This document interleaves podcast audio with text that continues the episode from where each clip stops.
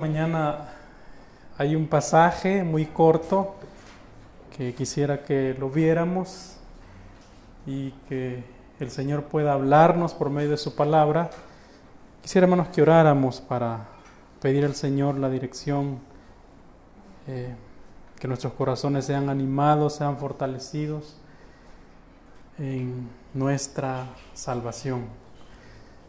Padre, te agradecemos, Señor, esta mañana por este privilegio que nos das de poder reunirnos este primer día de la semana, el día, Señor, que nosotros celebramos la victoria de Cristo sobre la muerte,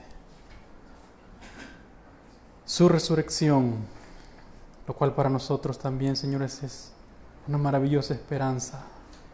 Y vamos encaminados, Señor, a eso sabemos que porque Él resucitó, nosotros también resucitaremos. Y nuestros cuerpos serán transformados de cuerpos de pecado a cuerpos incorruptibles. Pedimos, Señor, que tu Espíritu Santo nos guíe, como hemos confesado, Señor, nuestro pecado delante de ti. Nuestra confianza es que tú nos perdones tú nos perdonas por los méritos de Cristo Jesús. Señor, que tu Espíritu nos dirija y que a través de tu palabra, Señor, nosotros podamos ser confortados, fortalecidos, animados, consolados, edificados. Y, Señor, advertidos también, exhortados, confrontados. Que tu pueblo, Señor, por medio de tu palabra esta mañana sea santificado. Y aquellos que aún no te conocen, si hay alguno aquí, Señor, que puedan ser salvados. Gracias, Padre. Dirígenos, ayúdanos. Queremos depender de ti en el nombre de Jesús. Amén. Bien.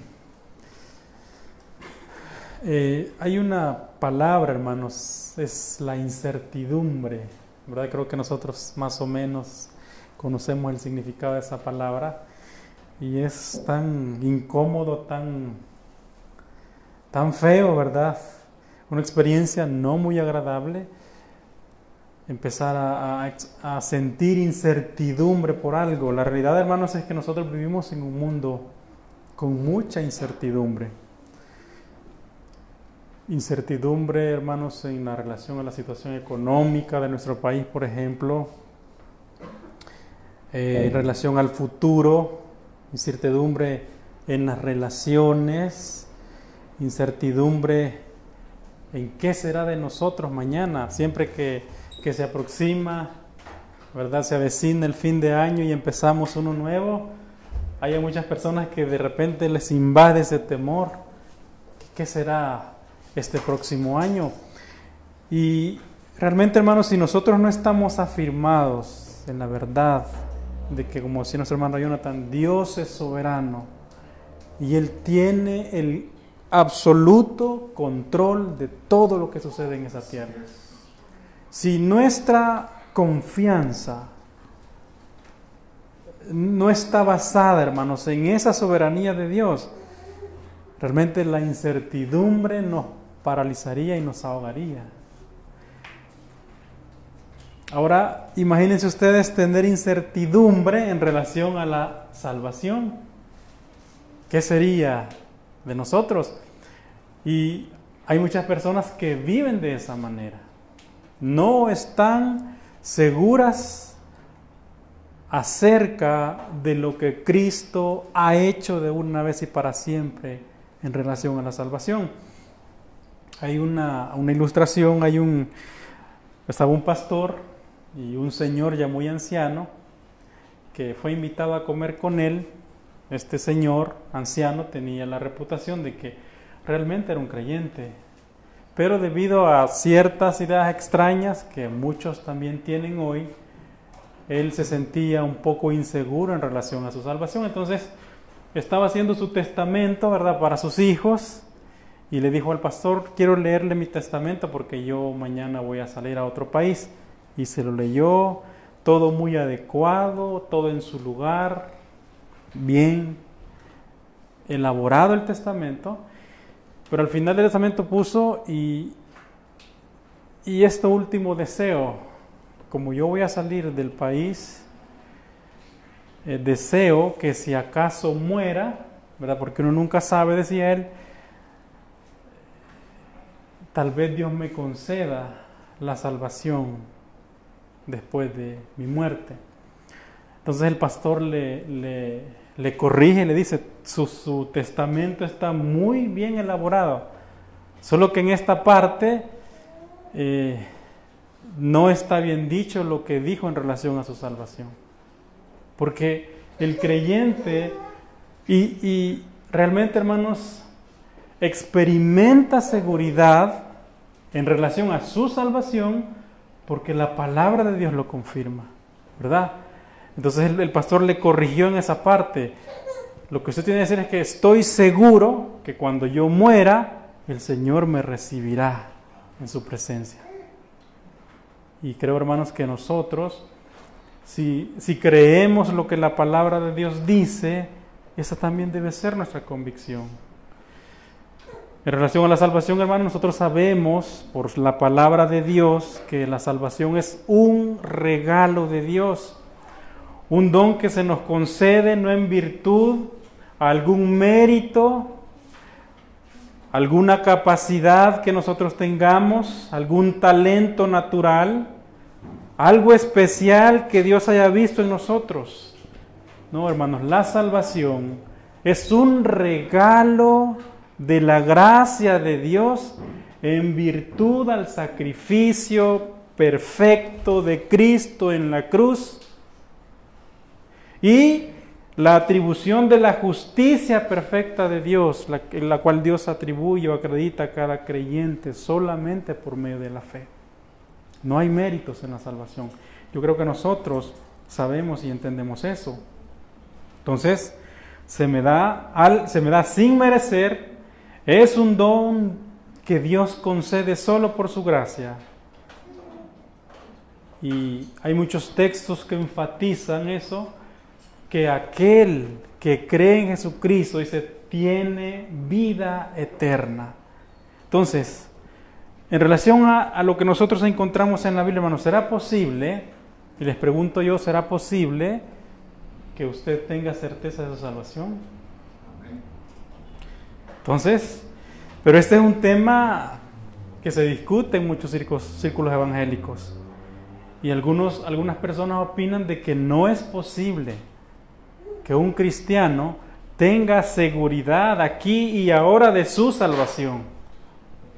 No puede tener seguridad en esta vida, que solo va a ser posible saber si soy salvo cuando yo me presente delante del Señor y que mientras tanto yo debo esforzarme para ver si logro alcanzar la salvación, tal cual el pensamiento de este Señor que les mencioné al principio, y que Dios, hermanos, tendrá la última palabra en el día del juicio final.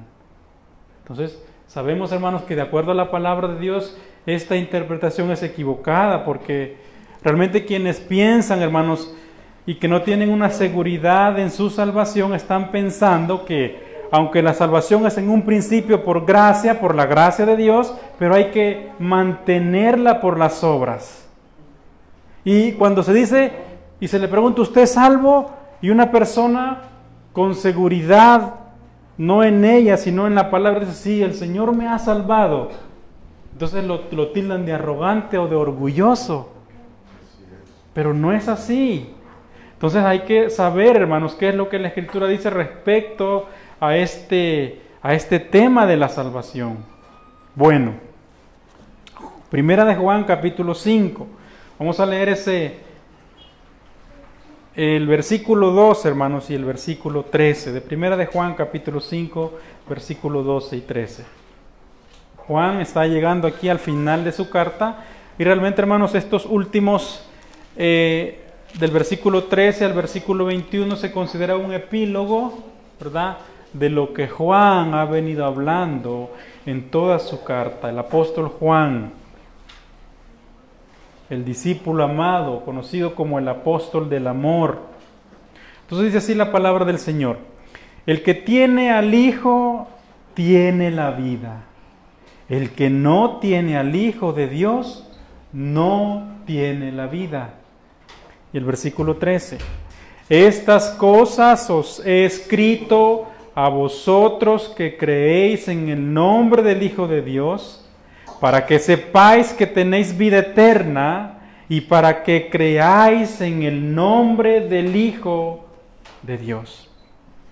Entonces, ¿qué es, hermanos, lo que este pasaje, particularmente el versículo 13, que es donde nos vamos a, vamos a enfocar en esta mañana, nos está enseñando? Pues, evidentemente, hermanos, habla acerca de la certeza, la certeza que los, los, los destinatarios o los oyentes de Juan debían tener en relación a su salvación. Y Evidentemente es para nosotros. Juan escribe entonces su epístola para proporcionar a sus lectores una certeza acerca de lo que Dios ha revelado en relación a su salvación. Y si ustedes ven, hermanos, lo que el apóstol Juan presenta a lo largo de la carta es pruebas para identificar a un verdadero cristiano, pero también hay pruebas para identificar quién es un falso cristiano y además de eso, cómo los falsos maestros están operando. El versículo 13 que hemos leído constituye uno de los textos claves de la carta, en el cual aquí, hermanos, el apóstol vuelve otra vez a definir el propósito por el cual escribe. Y quiero que vean ustedes, por, lo, por ejemplo, el, el capítulo 1, el versículo 4, Dice ahí en relación al propósito de la escritura de la carta de Juan, lo que hemos visto y oído, dice Juan, eso os anunciamos para que también vosotros tengáis comunión con nosotros. Y nuestra comunión verdaderamente es con el Padre y con su Hijo Jesucristo. Estas cosas os escribimos para que vuestro gozo sea cumplido.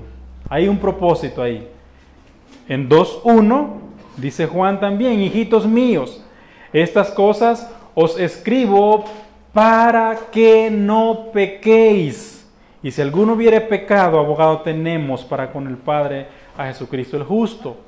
El versículo 26 del capítulo 2 dice, os he escrito esto sobre los que os engañan y entonces, hermanos, aquí tenemos una vez más el versículo 13 del capítulo 5, el cual también nos habla acerca de un propósito.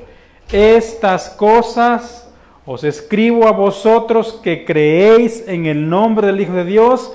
¿Para qué? Para que sepáis, para que sepáis que tenéis vida eterna y para que creáis en el nombre del Hijo de Dios. Entonces, Juan, hermanos, está diciendo que, en resumen, lo que él ha escrito en su carta lleva como propósito a afianzar o asegurar que los creyentes a los que él escribe pudiesen tener seguridad en base a las evidencias que él ha mostrado en su carta. ¿Cómo es un verdadero creyente? ¿Cuáles son las evidencias? ¿Y cómo es un un, falso creyente, como es un falso maestro. Entonces, esta mañana, hermano, vamos a ver algunos aspectos en este versículo de la seguridad o la certeza de nuestra salvación.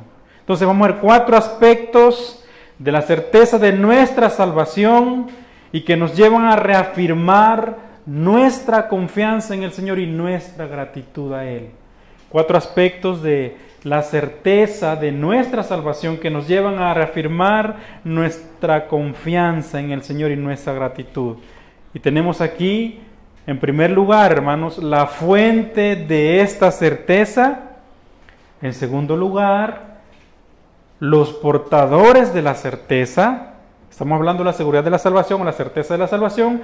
En tercer lugar, el fundamento de la certeza. Y en cuarto lugar, la confirmación de la certeza. Es de eso que vamos a hablar. Y que el Señor permite, hermanos, que al ver este pasaje, al entenderlo, pues nuestra confianza en el Señor sea reafirmada, nuestro gozo, nuestra gratitud por esa salvación que Él nos ha regalado, sin merecerlo. Entonces la fuente de la certeza, dice Juan, estas cosas os he escrito. ¿A qué cosas Juan se está refiriendo? Toda la epístola, todo lo que él ha escrito va a desembocar en esta verdad. O sea, culmina la epístola con este propósito. Todo lo que Juan ha mencionado lleva como propósito que los creyentes, sus lectores, aquellos que reciben la carta, puedan examinar las evidencias de la fe verdadera en contraste de la fe falsa. Ya vimos, hermanos, y la carta sí tiene un tono pastoral, pero también tiene un tono apologético, porque Juan, hermanos, a través de lo que él escribe, él está desenmascarando a los falsos maestros. Habían falsos maestros, como siempre ha habido hasta el día de hoy. Aquellos que se oponían al testimonio de Juan, a su propia experiencia en relación al Cristo encarnado y al Cristo resucitado. Había hombres, hermanos, que cuestionaban la veracidad de lo que Juan estaba escribiendo, su experiencia, recordemos, Juan estaba en el círculo de los íntimos de Jesús. Él pudo ver, él pudo contemplar, él pudo experimentar de primera mano las enseñanzas de Jesús. Pudo ser este un testigo fiel, un testigo ocular de los milagros de Jesús. Lo que Juan estaba escribiendo, hermanos, no era algo que él se imaginaba, algo que a él le habían contado, era su propia y viva experiencia en relación a quién era Jesús. Él estuvo en el monte de la transfiguración, recuerden ustedes, cuando el Señor afirma y confirma, este es mi Hijo amado, cuando Dios dice esas palabras a él, oíd. Miren lo que dice, por ejemplo, en el capítulo 1, el capítulo 1 dice, lo que era desde el principio, lo que hemos oído, lo que hemos visto con nuestros ojos, lo que hemos contemplado y palparon nuestras manos tocante al verbo de vida, porque la vida fue manifestada, dice Juan, y la hemos visto y testificamos y os anunciamos la vida eterna, la cual estaba con el Padre y se nos manifestó. Lo que hemos visto y oído, dice Juan, esos anunciamos. ¿Para qué? Para que también vosotros tengáis comunión con nosotros y nuestra comunión verdaderamente es con el Padre y con su Hijo Jesucristo. Entonces, hermanos, cabe mencionar que esto que Juan está mencionando, está diciendo, está escribiendo a sus lectores, era de su propia experiencia. Por lo tanto, tenía completa veracidad. Él no está usando argumentos a favor para no perder su liderazgo o su influencia sobre la iglesia. Juan está, lo que ha escrito hasta aquí es aquello que él oyó, lo que él vio, lo que pudo contemplar, lo que él palpó, lo que hemos leído en este versículo 1 del capítulo 1. Dios, por medio de su Espíritu Santo, inspira a Juan a que escriba esta carta, y como ya dijimos, para que Juan presentara las marcas o evidencias de un cristiano verdadero y para que sus lectores pudiesen evaluar a la luz de lo que él escribe, hermano, su vida cristiana. Y como resultado de esa evaluación, ellos pudiesen tener certeza en su salvación. Entonces, ¿cuál es la fuente de la certeza es la palabra de Dios. Es en este contexto lo que Juan ha escrito, ha escrito hasta este momento. Miren algo, el apóstol ha dado en sus escritos algunas evidencias para confirmar esta certeza, la seguridad de la salvación. Por ejemplo, capítulo 2, versículo 3. Se lo voy a leer. Dice, y en esto sabemos que nosotros le conocemos, ¿por qué? Si guardamos sus mandamientos. La obediencia a los mandamientos de Dios confirma la seguridad de la salvación. El amor fraternal. El que ama a su hermano permanece en la luz y en él no hay tropiezo. El amor a los hermanos confirma la seguridad de la salvación.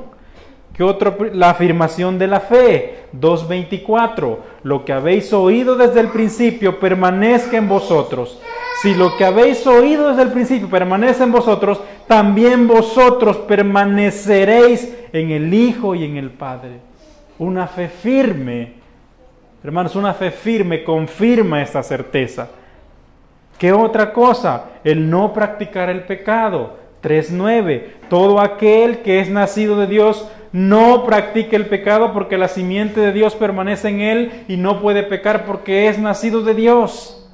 Aquel que no tiene una vida en la que se evidencia una práctica continua del pecado, puede tener certeza de su salvación. Lo otro, afirmar y creer en la deidad de Jesucristo. 3.23. Y este es su mandamiento que creamos en el nombre de su Hijo Jesucristo y nos amemos unos a otros, como nos lo ha mandado.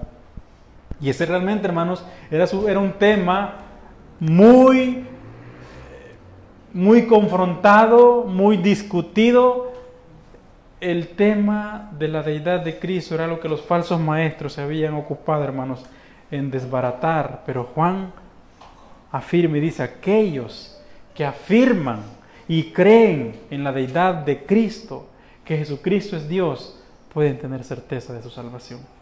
En otras palabras, el apóstol Juan en su carta, él ha presentado tres pruebas irrefutables de la persona que salva. ¿Cuáles son esas pruebas? La prueba moral, está la prueba del amor y está la prueba de la doctrina. En la prueba moral, esa prueba tiene que ver en la manera como el creyente vive. La prueba moral. La prueba del amor tiene que ver en la manera como el creyente manifiesta ese amor. En primer lugar, el amor a Dios y el amor a sus hermanos. Y la prueba doctrinal tiene que ver en relación a lo que el creyente afirma y cree de Jesucristo. Tres pruebas que Juan manifiesta en su carta para afirmar entonces la seguridad o la certeza de la salvación. Entonces, si vamos a tener alguna certeza, hermanos, ¿cuál debe ser la fuente de, nuestra certeza? La palabra de Dios, las escrituras, y es lo que Juan está presentando en su carta. Evidencia tras evidencia de aquellos que son creyentes y evidencia de aquellos que no lo son. Entonces, hermanos, esas tres pruebas debemos nosotros también analizarlas. Nuestra seguridad, hermanos, su seguridad no está basada en sentimientos. Si usted debe estar segura, no, es, no debe estar basada en opiniones de otras personas, en lo que alguien diga. No está basada, hermanos, en algo que es subjetivo, es algo objetivo y es la palabra de Dios. No está basada en experiencias del pasado. Porque yo hice una oración en un tiempo, pasé al frente, oré, entonces a partir de ese momento yo ya soy salvo. No podemos, hermanos, tener certeza en base a algo que nosotros hicimos, en base a opiniones humanas. Nuestra certeza, nuestra seguridad viene únicamente de la palabra de Dios. La palabra de Dios muestra con evidencias claras y contundentes las marcas de aquellos que son salvos. Y esto habla, hermanos, acerca del fruto espiritual que el creyente produce como evidencia de su fe. Entonces, hermanos, si nosotros hemos de tener certeza en nuestra salvación, si hemos de estar seguros de nuestra salvación, esa seguridad únicamente debe provenir de la palabra de Dios y no de otra fuente.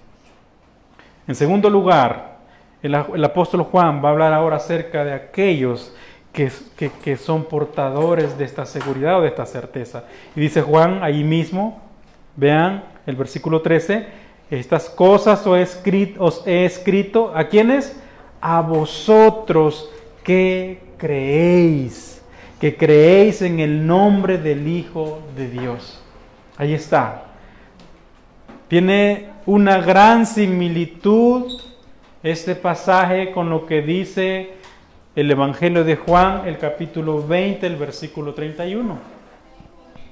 Hay una gran similitud. Y miren lo que dice el Evangelio de Juan, capítulo 20, 31. Dice, hizo además Jesús muchas otras señales en presencia de sus discípulos, las cuales no están escritas en este libro, pero estas se han escrito para que creáis que Jesús es el Cristo, el Hijo de Dios, y para que creyendo tengáis vida en su nombre. ¿Ven ustedes?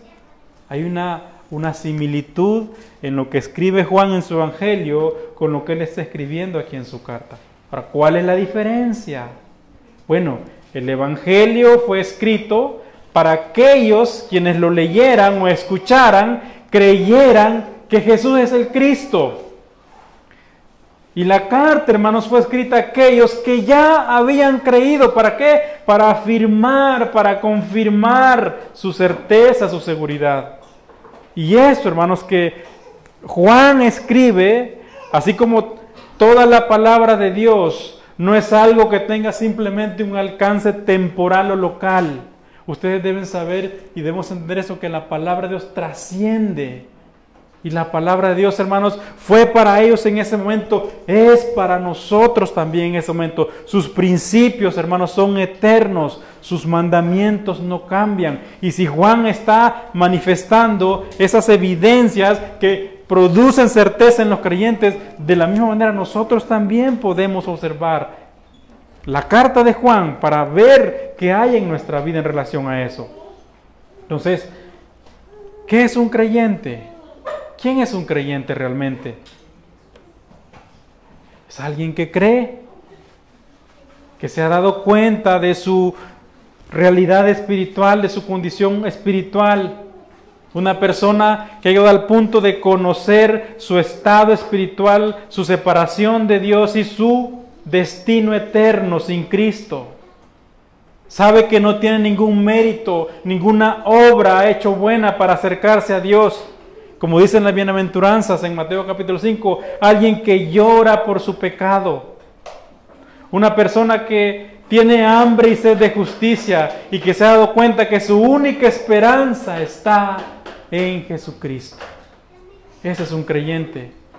Sabe que el arrepentimiento y la fe son necesarios para acceder a la vida eterna. Un creyente es alguien que ahora vive a la luz de la palabra de Dios y que su deseo más grande, más profundo, es someter su voluntad a la palabra de Dios y al señorío, al servicio de Cristo. Es alguien que aborrece su pecado y que continuamente está confesando su pecado. Un creyente es alguien que ha decidido depositar su confianza únicamente en Cristo, su esperanza únicamente en Cristo, que rinde su vida a Él y que está dispuesto a obedecerle. Entonces, ¿quiénes son aquellos a los cuales les dada, o los que portan esta certeza? Dice Juan, a vosotros que creéis en el nombre del Hijo de Dios. ¿Por qué?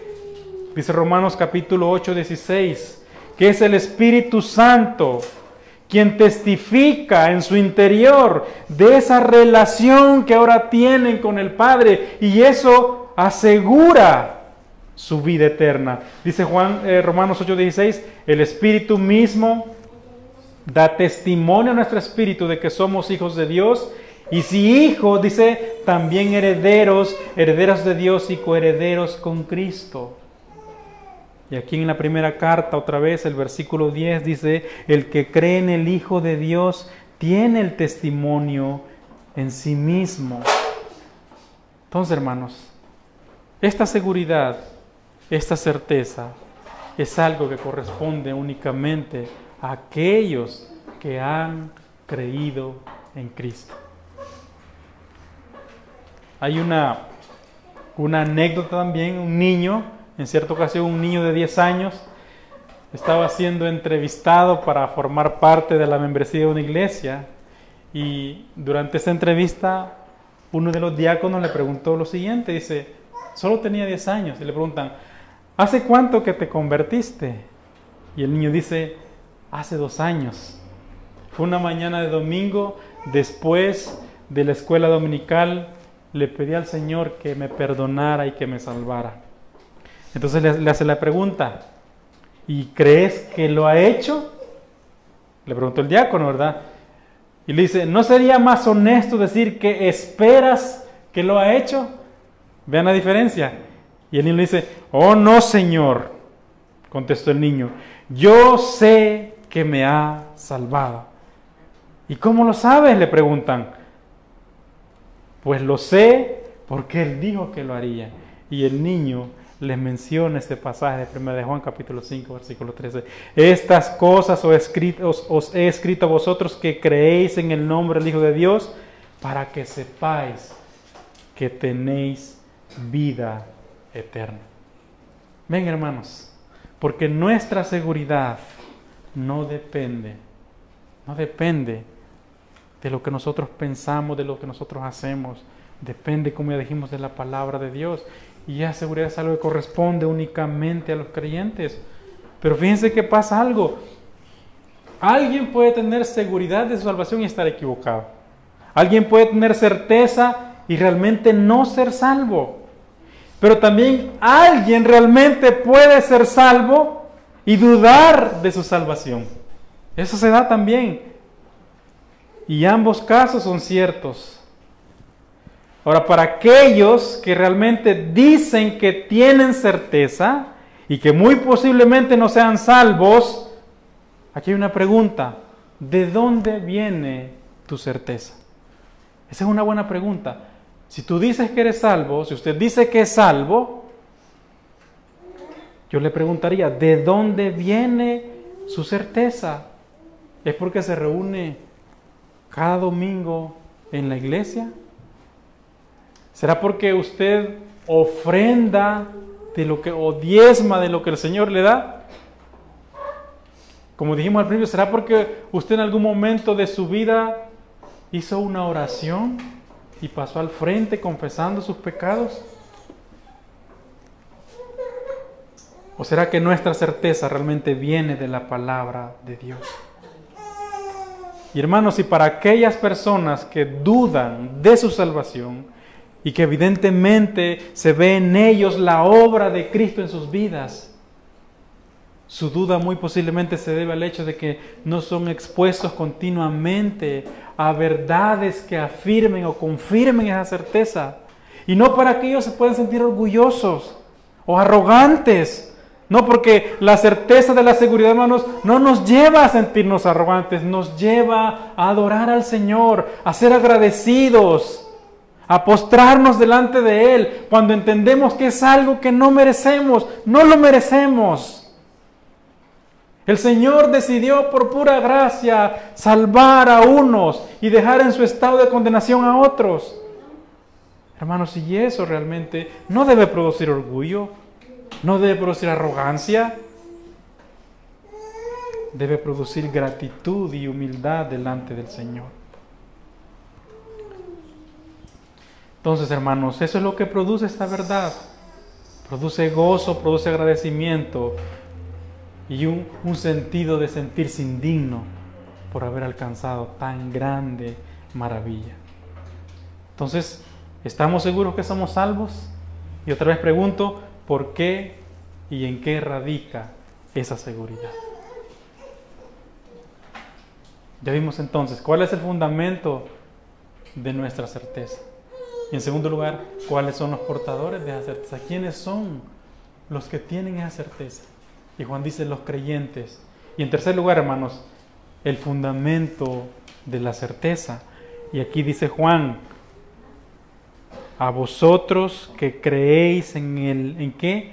En el nombre del Hijo de Dios. Hermanos, aquel que tiene certeza de su salvación, fundamenta esta certeza en una verdad, una verdad no negociable, y esa verdad es Jesucristo. La fe bíblica tiene un contenido, hermanos. Esa fe, si es una fe bíblica, no está basada en un vacío intelectual, no está basada en sentimientos, no está basada en emociones pasajeras y superficiales, está basada en una persona y esa persona es Jesucristo. Ese es el fundamento de la certeza. Habían hermanos en ese tiempo que Juan escribe falsos maestros. Y estos falsos maestros atacaban la doctrina de Cristo, negaban su divinidad, negaban su humanidad, negaban que Jesús era el Mesías, negaban que Jesucristo era Dios.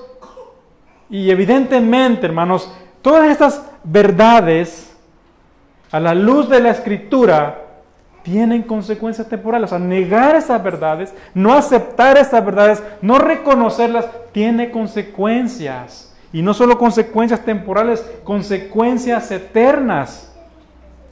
Por ejemplo, miren, voy a leer el, capítulo 2, versículo 22. Una persona que niega a Cristo, Juan dice que es mentiroso y anticristo. ¿Quién es el mentiroso sino el que niega que Jesús es el Cristo? Este es anticristo, el que niega al Padre y al Hijo. Una persona no puede decir que tiene a Dios negando al Hijo. 2.23. Todo aquel que niega al Hijo tampoco tiene al Padre. El que confiesa al Hijo tiene también al Padre. Una persona que no cree en el nombre del Hijo de Dios es un desobediente. 3.23. Y este es su mandamiento, que creamos en el nombre de su Hijo Jesucristo y nos amemos unos a otros como nos ha mandado. Si una persona no cree en Jesucristo, no cree en lo que Cristo es y como la palabra de Dios lo presenta, no como un, un profeta, no como un buen maestro, sino como lo que en verdad es el Hijo de Dios y lo que eso significa es Jesucristo es Dios. Y aquellos entonces que no aceptan esta verdad, que no reconocen esta verdad, hermanos, Juan los tilda como desobedientes, los tilda como anticristos. Juan dice que están engañados porque no pueden decir que tienen a Dios negando al Hijo. En cuarto lugar, una persona que no confiesa al Hijo de Dios no tiene comunión con Dios. Imagínense eso. Y como hay muchos entonces que niegan, hermanos, la divinidad de Cristo y dicen estar en comunión con el Señor cuando la palabra de Dios clara y enfáticamente dice que eso es imposible. Dice el capítulo 4, versículo 15, y nosotros hemos visto y testificamos que el Padre ha enviado al Hijo, el Salvador del mundo, todo aquel, dice, que confiese que Jesús es el Hijo de Dios, Dios permanece en Él y Él en Dios.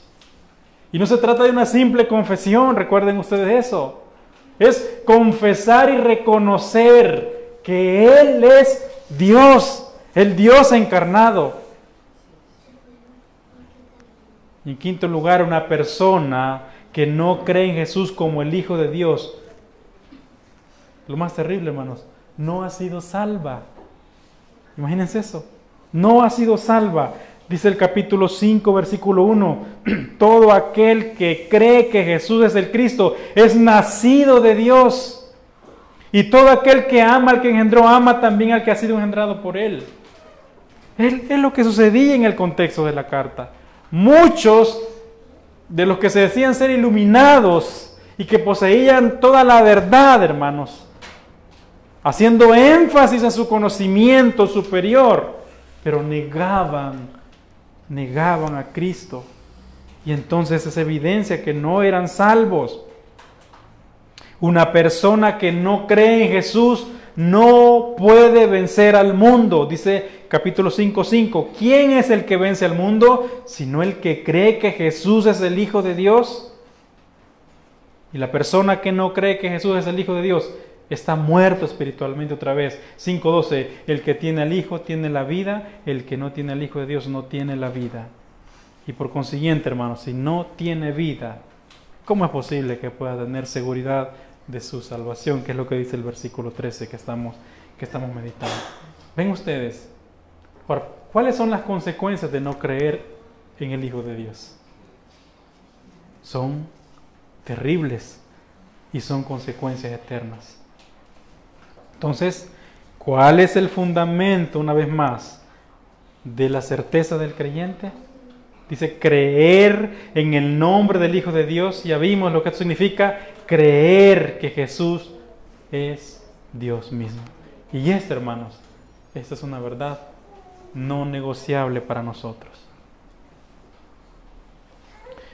Y este tema, hermanos, de, creer en el nombre del Hijo de Dios es un tema que se, se escribe en el Nuevo Testamento muchas veces.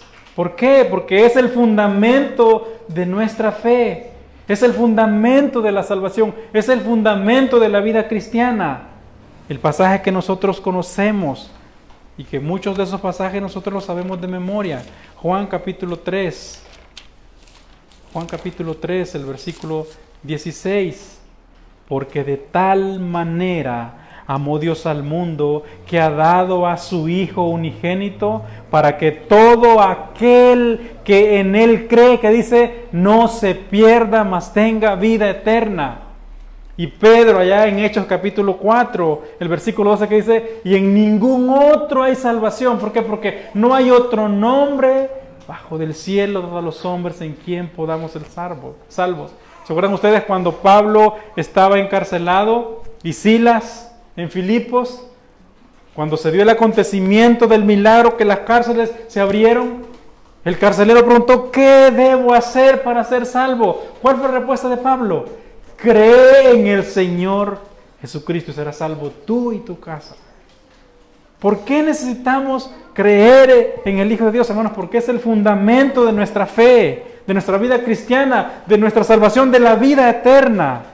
Y entonces aquellos que niegan esta verdad, la verdad de la deidad de Cristo, hermanos, ¿cómo es posible que puedan tener certeza de su salvación? Entonces ese es el fundamento. No podemos, hermanos, tener seguridad en nuestra salvación en otra fuente que no sea Cristo mismo. Él es el fundamento de su certeza. Creer en Él en todo lo que Él es, en su vida, su muerte, su resurrección, creer en Él como Salvador, como Señor de nuestra vida. Eso es lo que a nosotros nos puede dar certeza. en cuarto y último lugar, hermanos, la confirmación de esta certeza. Aquí Juan confirma una vez más, ¿para qué les escribe estas cosas? Después de las evidencias que él ha mostrado en su carta, dice, para que sepáis que tenéis vida eterna. Qué gozo, qué alegría experimentaron estos creyentes que en algún momento debido a la falsedad de la doctrina, hermanos, de estos herejes, posiblemente su confianza tambaleaba en oposición a todo lo que Juan estaba escribiendo. Pero Juan les dice, yo les estoy escribiendo esto para que ustedes sepan que tienen vida eterna, que evalúen su fe a la luz de lo que les he escrito, evidencia tras evidencia, y vean y entonces sepan que tienen vida eterna.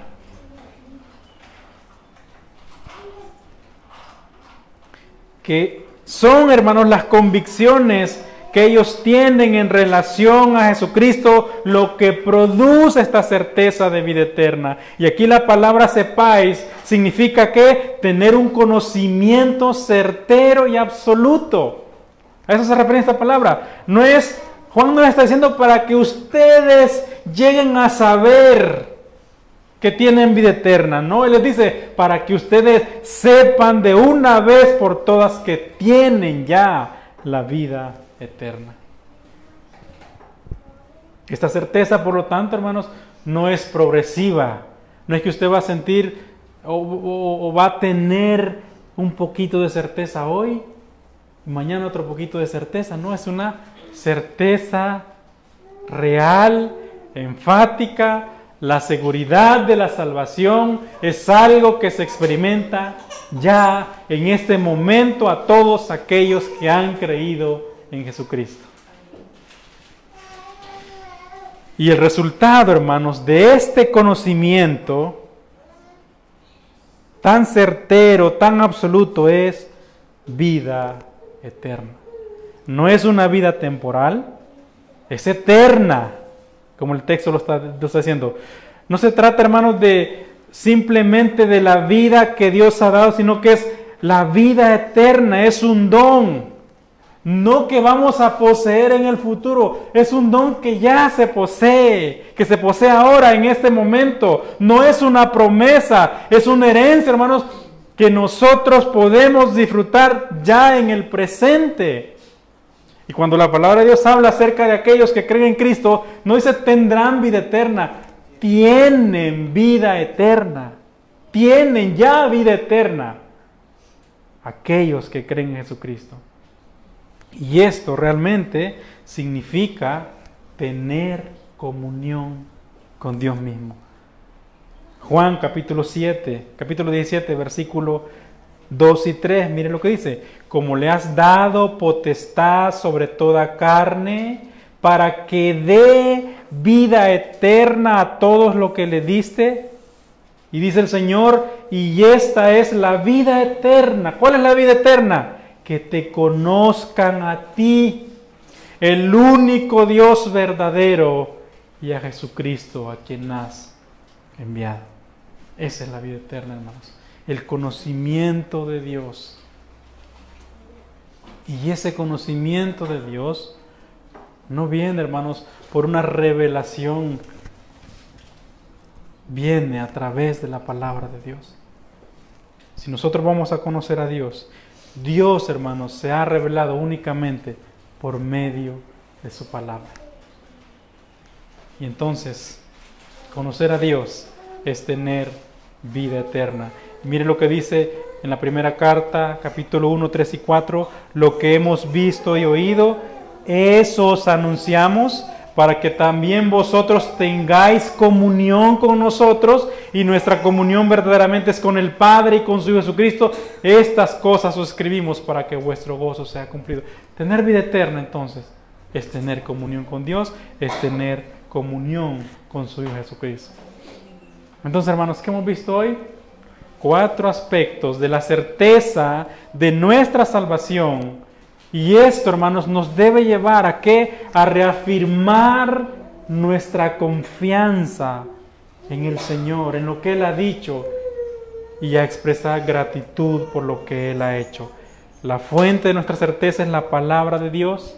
¿Quiénes son aquellos portadores de esa certeza? Los que creen ¿Cuál es el fundamento de nuestra certeza? Creer en el nombre del Hijo de Dios. Y Juan confirma esa certeza para que ustedes sepan que tienen vida eterna. Vamos a orar para darle gracias al Señor. Te damos gracias, Señor, esta mañana. Y, Señor, pedimos que tu palabra nos, nos llene que lo que hemos aprendido hoy sea para nosotros, Señor, de, de mucha alegría.